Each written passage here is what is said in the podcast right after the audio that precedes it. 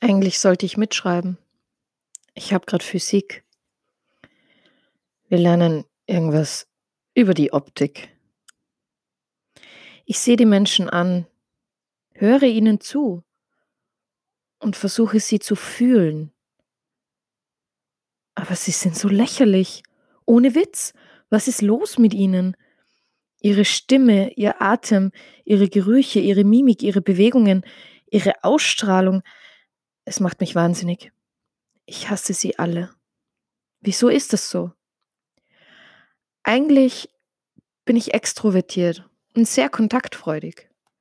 Aber in letzter Zeit schwindet das immer mehr, weil ich nicht mehr durchschauen kann, was da abläuft. Ich habe den Point of No Return einfach verpasst.